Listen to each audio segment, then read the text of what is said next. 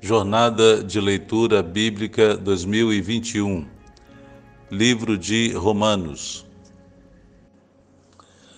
Muito bem, meus irmãos, vamos então iniciar a nossa leitura da carta de Paulo aos Romanos. Hoje o nosso desafio é lermos do capítulo 1 ao capítulo 3. Eu farei alguns comentários, diferente dos comentários do Velho Testamento, mas tentando elucidar algumas questões e algumas delas são, na verdade, bem difíceis, mas pela graça do Senhor, o Espírito Santo nos conduzirá e vai abrir nossa mente para aprendermos bastante com a palavra do Senhor. Romanos capítulo 1 diz assim: Paulo, servo de Cristo Jesus, chamado para ser apóstolo, separado para o evangelho de Deus, o qual foi prometido por ele de antemão por meio dos seus profetas nas Escrituras Sagradas, só uma parte aqui. Paulo está apresentando suas credenciais. Né? Primeiro, ele deixa claro que ele se apresenta como servo, a palavra doulos, que significa escravo, na verdade, escravo de Cristo, um, sim, um título de humildade, mas também ele logo se também, também se apresenta como apóstolo. Apóstolo significa alguém que foi enviado. A palavra apóstolo também no latim tem a raiz de missionário. Então, Paulo se apresenta como um servo de Deus, o escravo de Cristo, mas também alguém enviado. E o envio de Paulo, chamado dele pelo Senhor, foi para que fosse o apóstolo dos gentios. E ele então apresenta aqui que a sua mensagem, o evangelho de Deus, ele não fala que o evangelho é dele, mas as boas novas de salvação que vem de Deus.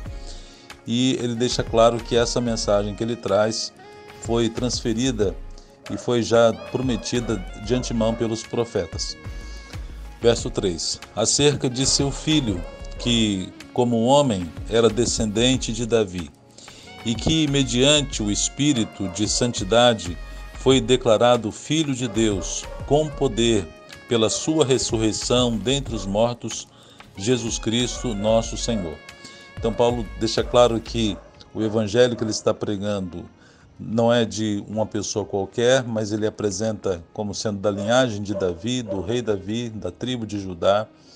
Ele também diz que os, a sua santidade foi confirmada pelo Espírito Santo e ele então apresenta os títulos desse Jesus que ele está anunciando.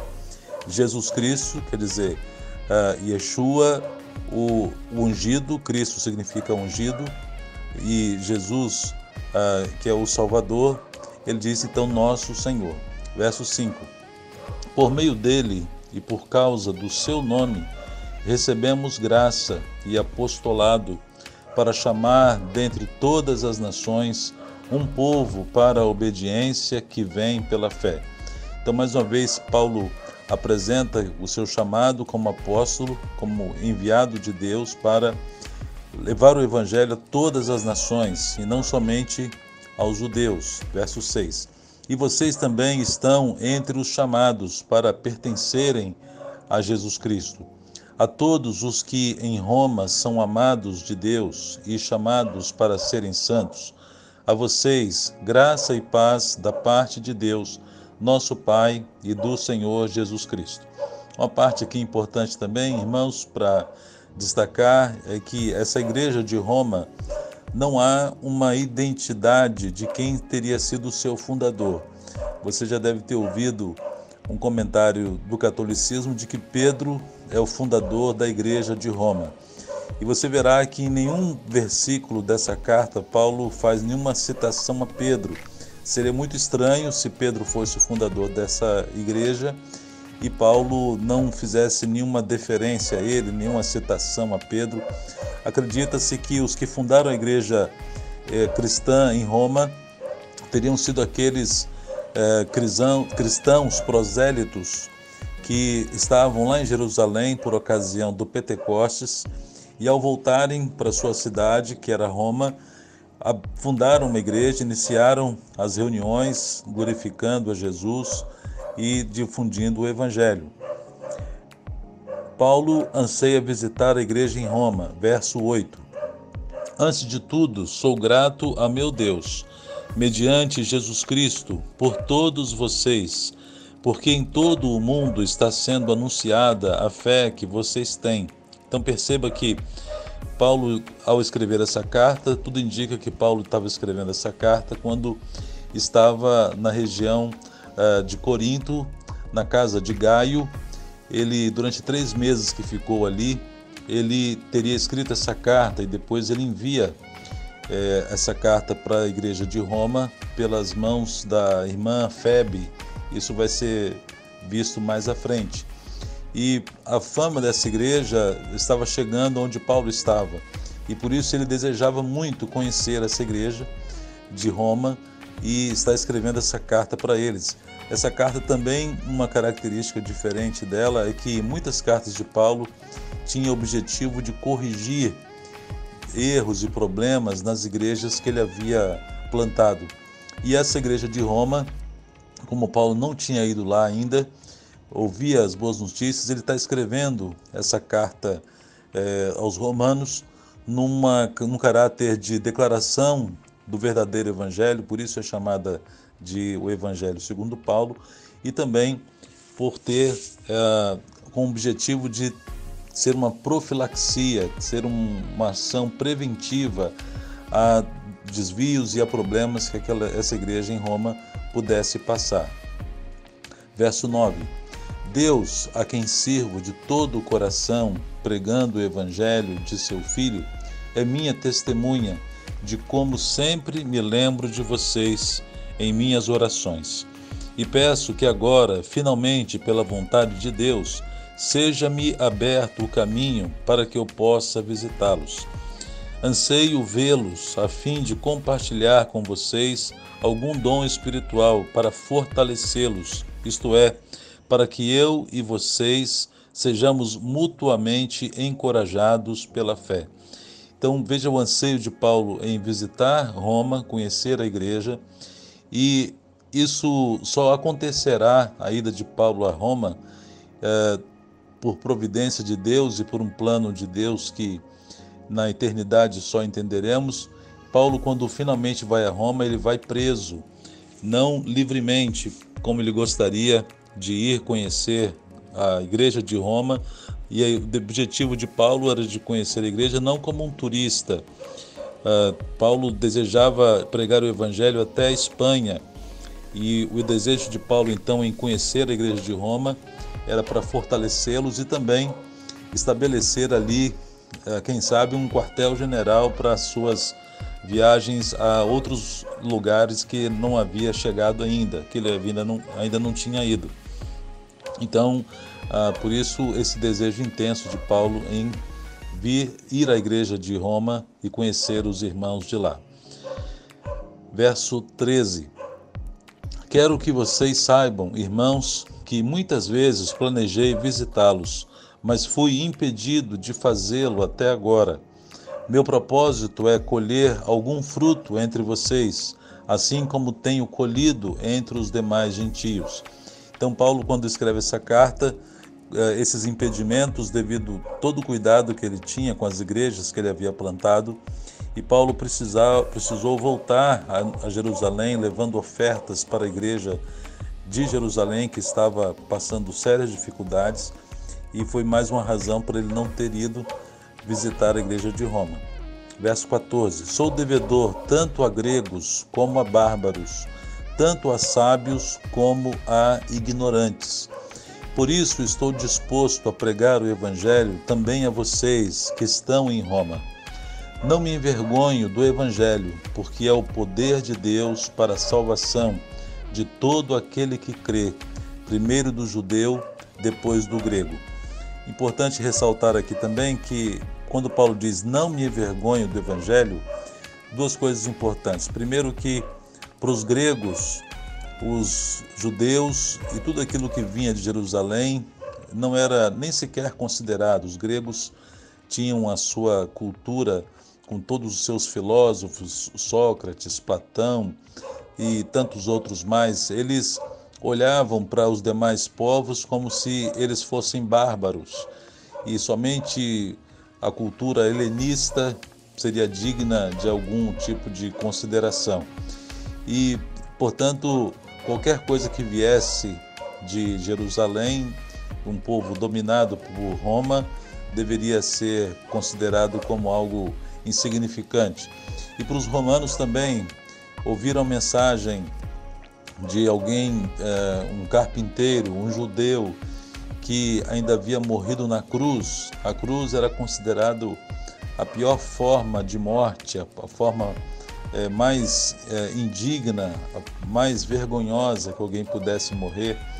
Então, ouvir boas novas ou mensagem de alguém que segue um, um, um homem que morreu numa cruz era algo considerado vergonhoso. Por isso, Paulo diz: Não me envergonho do Evangelho, porque é o poder de Deus para a salvação de todo aquele que crê, primeiro do judeu, depois do grego. Verso 17. E esse verso 17, irmãos, é, como eu disse, o versículo que impactou a vida de Martinho Lutero.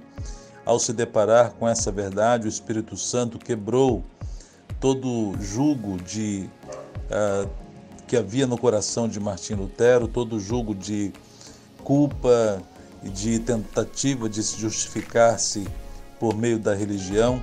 Quando Martinho Lutero lê esse texto, teve o seu coração transformado. Verso 17: Porque no Evangelho é revelada a justiça de Deus, uma justiça que do princípio ao fim é pela fé, como está escrito: o justo viverá pela fé. E essa é a temática de todo o livro, toda a carta de Paulo aos Romanos. Você verá a ênfase de Paulo em que a salvação não é por nenhum outro meio, não é por nenhum outro mérito a não ser a própria fé e fé no nosso Senhor e Salvador Jesus Cristo. A ira de Deus contra a humanidade, verso 18.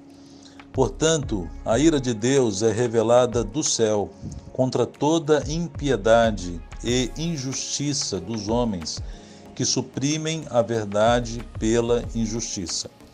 Pois o que de Deus se pode conhecer é manifesto entre eles, porque Deus se manifestou. Então perceba que Paulo vai começar a, o seu argumento agora dizendo ah, com, as, com as palavras e os textos que virão sobre a universalidade do pecado e como que a iniquidade tomou conta do coração de toda a humanidade, de todos os seres humanos, e de como Deus manifestou a sua graça através de Jesus. Verso 20: Pois desde a criação do mundo, os atributos invisíveis de Deus, seu eterno poder e sua natureza divina têm sido vistos claramente, sendo compreendidos por meio das coisas criadas, de forma que tais homens são indesculpáveis. Esse texto, meus irmãos, é muito importante. Paulo está dizendo que Deus se revelou através de Jesus, no início do capítulo ele diz isso, mas agora ele está dizendo e ressaltando que Deus também se revela a revelação natural de Deus, que Deus se revela através da sua criação. Portanto, todo ser humano, seja ele alguém dotado de é, conhecimento ou não, seja ele estando num local civilizado ou não, ele não pode dizer que não sabe, não sabe, saiba da existência de Deus. Paulo está dizendo aqui que Deus se revela de forma pelas coisas criadas, de forma que tais homens são indesculpáveis.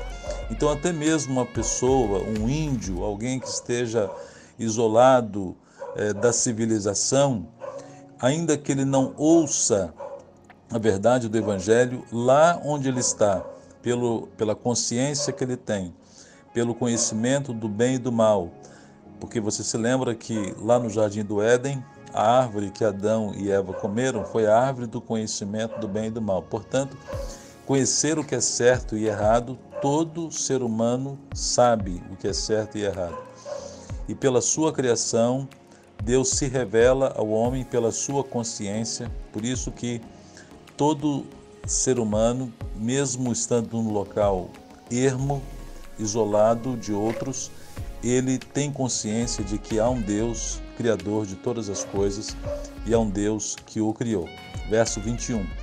Porque, tendo conhecido a Deus, não o glorificaram como Deus, nem lhe renderam graças, mas os seus pensamentos tornaram-se fúteis e os seus corações insensatos se obscureceram.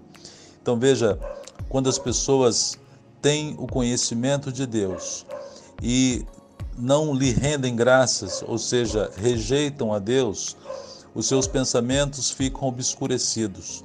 A pessoa deixa de enxergar as verdades porque deixou de render graças a Deus. Verso 22.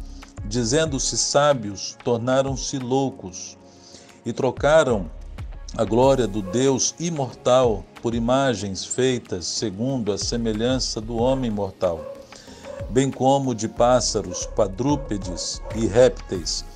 Aqui Paulo está dizendo muito da cultura grega e também da cultura romana, da cultura gentília daquele tempo, de, de todas as nações que, por desconhecerem a Deus, tinha uh, um plantel de, das mais variadas divindades, como a gente vê na, uh, no meio do meio grego, né, no meio da cultura grega, que tinha toda uma um plantel, uma quantidade gigantesca de deuses e divindades que os deuses acreditavam e reverenciavam, e tudo isso feito de imagens de pássaros, quadrúpedes e répteis.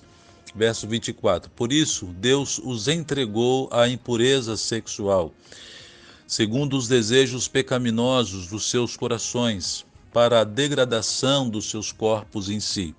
Então perceba, irmãos, que sempre que o homem se distancia de Deus, sempre que o homem para de adorar o verdadeiro Deus, consequentemente e quase que naturalmente começam a acontecer desvios sexuais. Em toda a história da humanidade, onde havia, onde a idolatria é crescente e predominante, e nessas culturas percebe-se percebe também ao longo da história práticas sexuais abomináveis e imorais diante de Deus. Verso 25 trocaram a verdade de Deus pela mentira e adoraram e serviram a coisas e seres criados em lugar do Criador, que é bendito para sempre. Amém. Por causa disso, Deus os entregou a paixões vergonhosas. Até suas mulheres trocaram suas relações sexuais naturais por outras contrárias à natureza. E esse texto, meus irmãos, eu acho ele impactante por demais. O verso 26 diz: Por causa disso, Deus os entregou a paixões vergonhosas. Perceba que Deus deu ao ser humano o livre, livre arbítrio. Deus não força a entrada no coração de ninguém. E quando o texto está dizendo que Deus os entregou, Deus permite que o ser humano faça aquilo que escolhe fazer. E Deus, assim, a sequência né, de se afastarem de Deus, não darem glória a Ele, se renderem à idolatria, que Deus, eh, em forma de imagem ou em forma de estátua, provoca constrangimento e tem a capacidade de provocar nos seus, naqueles que os adoram, qualquer tipo de consciência de que estão fazendo algo de errado. Não tem. Portanto, somente Deus pode nos convencer do pecado, da justiça e do juízo. E a sequência vem sendo essa. E Paulo então está dizendo das práticas homossexuais, aqui ele fala do lesbianismo, das mulheres trocaram suas relações sexuais naturais por outras contrárias à natureza. Verso 27. Aí ele fala do homossexualismo masculino. Da mesma forma, os homens também abandonaram as relações naturais com as mulheres e se inflamaram de paixão uns pelos outros. Começaram a cometer atos indecentes, homens com homens, e receberam em si mesmos o castigo merecido pela sua perversão. Então perceba, irmãos, que esse verso também revela que muitas doenças, como a AIDS, que tem surgido no nosso tempo e está bem claro que é resultado do próprio pecado, daquilo que o homem tem semeado. O texto diz bem claro que ao fazerem essa prática imoral, receberam em si mesmos o castigo merecido pela sua própria perversão. Verso 28. Além do mais, visto que desprezaram o conhecimento de Deus, eles, ele os entregou a uma disposição mental reprovável para praticarem o que não deviam. E agora, do verso 29 em diante, Paulo dá uma lista de pecados, uma lista de transgressões e de iniquidades, que é uma das maiores listas de pecados e de iniquidades que consta nos, nos textos da palavra de Deus. Verso 29. Tornaram-se cheios de toda sorte de injustiça, maldade, ganância e depravação. Estão cheios de inveja, homicídio, rivalidades, engano e malícia. São bisbilhoteiros, caluniadores, inimigos de Deus, insolentes, arrogantes e presunçosos. Inventam maneiras de praticar o mal, desobedecem a seus pais, são insensatos, desleais, sem amor pela família, implacáveis. Só uma parte aqui. Vale a pena depois você ler novamente essa listagem de iniquidades e pecados que Paulo está dizendo, desses adjetivos terríveis, indesejáveis e que são uma expressão de tudo aquilo que a gente vê hoje em dia. Percebe nessas palavras e nesses adjetivos terríveis você vai identificar cenas e situações que nós vivemos na vida de pessoas públicas, pessoas conhecidas, pessoas da sua própria família, da nossa própria família, tudo isso. E são resultado de pessoas, como ele diz lá no começo, né? Quem pratica tudo isso? Pessoas que desprezaram o conhecimento de Deus. Interessante que ah, um resumo né, de tudo isso que nós lemos, uh, nós ouvimos uma mensagem do reverendo Augusto Nicodemos, e ele falou, um resumo dessa parte é o seguinte, três palavras, Deus, os homens receberam uma revelação, eles tiveram depois uma rebeldia, uma uh, de não aceitar a verdade da revelação que receberam.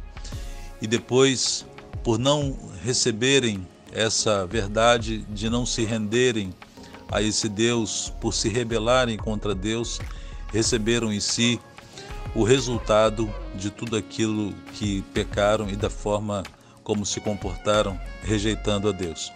Verso 31. São insensatos, desleais, sem amor pela família, implacáveis. Verso 32. Embora conheçam o justo decreto de Deus, de que as pessoas que praticam tais coisas merecem a morte, não somente continuam a praticá-las, mas também aprovam aqueles que as praticam. Perceba, meus irmãos, que como Paulo finaliza esse capítulo 1, é exatamente o que nós vemos hoje. O ser humano uh, aplaudindo aquilo que é errado e condenando o que é certo, tomando aquilo que é mentira como sendo a verdade e a verdade sendo colocado como mentira, aplaudindo o erro e condenando a correção. E os homens do nosso tempo já têm, têm praticado isso. E, na verdade, você percebe que não é do nosso tempo, é desde o tempo do início do Evangelho.